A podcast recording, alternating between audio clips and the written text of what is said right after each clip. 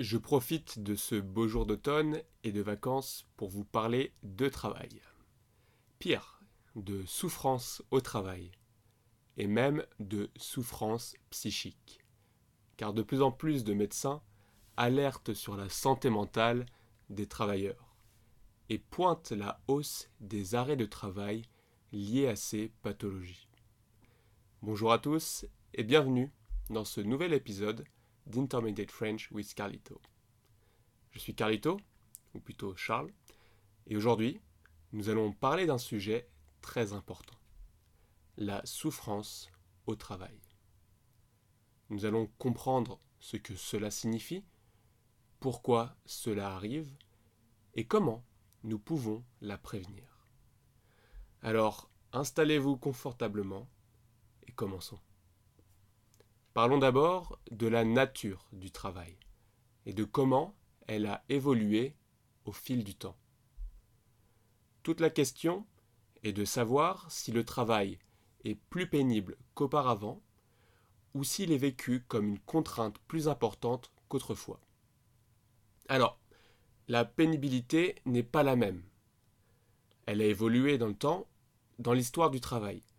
Elle était très physique, dans les temps anciens, à cause des conditions de travail difficiles, et elle est devenue petit à petit beaucoup plus psychologique, même s'il reste des métiers avec des pénibilités physiques aujourd'hui.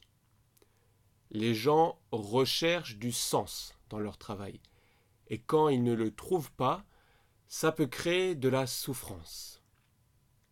Pendant très longtemps, le travail avait un sens qui était externalisé, c'est-à-dire que le sens majeur était de nourrir ses enfants et sa famille.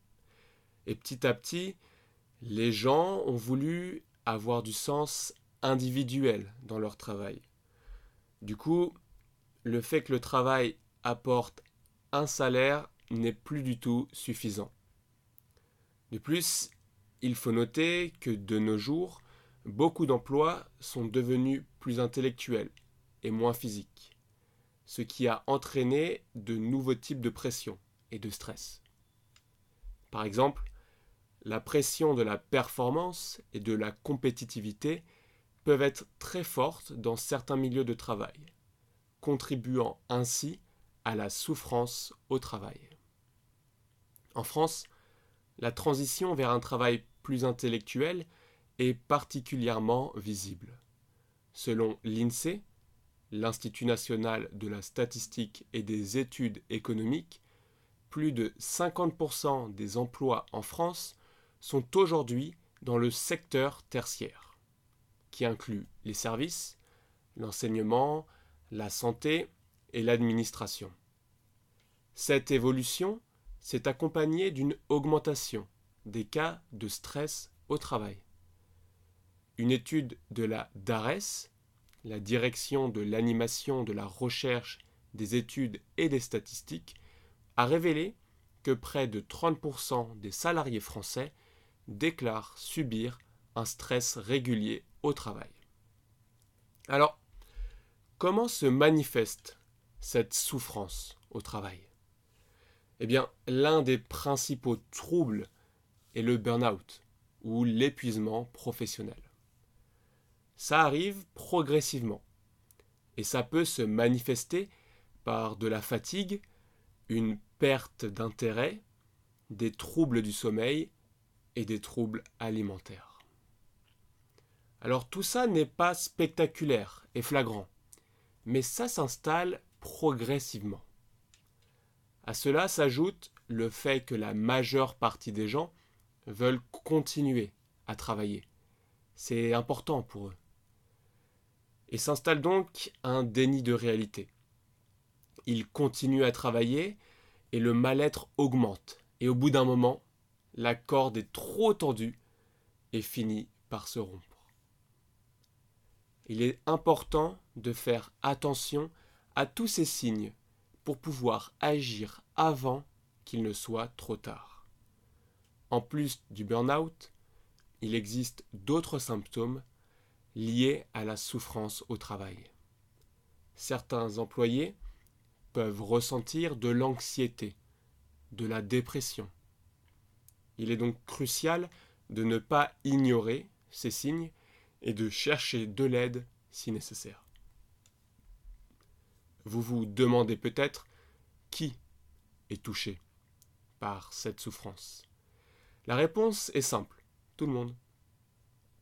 Peu importe votre métier ou votre statut, vous pouvez être touché. Cependant, certains secteurs sont plus touchés que d'autres, comme la santé, l'enseignement et la fonction publique.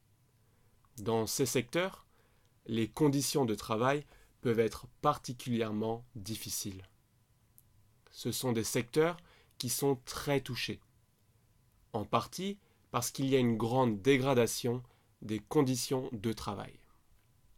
Il y a des réductions budgétaires qui font que les gens ont moins de moyens pour travailler. Les gens ont besoin de moyens pour travailler, c'est évident. Et malheureusement, parfois, ce n'est plus le cas. Et puis, il y a toute la question de la reconnaissance. C'est-à-dire, quand vous travaillez beaucoup et que vous n'avez pas de reconnaissance, ça crée un terrain extrêmement propice à la souffrance. Que pouvons-nous faire pour prévenir ces souffrances au travail? Plusieurs choses, en réalité. D'abord, pour améliorer les conditions de travail, eh ben, il faut prendre conscience de ce problème. Deuxièmement, il faut reconnaître et valoriser le travail bien fait. Troisièmement, essayer de donner du sens au travail. Quand les gens comprennent pourquoi ils font ce qu'ils font, ça peut les aider à trouver de la satisfaction au travail. Et enfin, il y a également toute la question de l'autonomie. Les gens ont besoin d'autonomie pour travailler. Il est aussi important de promouvoir l'équilibre entre vie professionnelle et vie personnelle, entre vie pro, vie perso. Encourager les employés à prendre des pauses, à utiliser pleinement leurs jours de congé en France, et à pratiquer des activités qu'ils aiment en dehors du travail sont autant de façons de contribuer à leur bien-être. Il est aussi intéressant de noter que la France prend des mesures concrètes pour lutter contre la souffrance au travail. Par exemple, la loi travail de 2016 a introduit la notion de droit à la déconnexion, permettant aux employés de ne pas répondre aux emails professionnels en dehors des heures de travail. De plus, selon l'Agence nationale pour l'amélioration des conditions de travail, plutôt on appelle ça l'ANAC, plus de 40% des entreprises en France ont mis en place des actions de prévention des risques psychosociaux. Voilà, vous êtes maintenant incollable sur les souffrances au travail. J'espère que cela va vous aider à mieux comprendre ce phénomène et va vous pousser à vous pencher et à réfléchir sur ce problème et à voir ce que vous pouvez faire pour le prévenir. N'oubliez pas de prendre soin de vous et des autres autour de vous. Si vous avez aimé ce podcast, n'hésitez surtout pas à me le dire dans les commentaires, à mettre un like.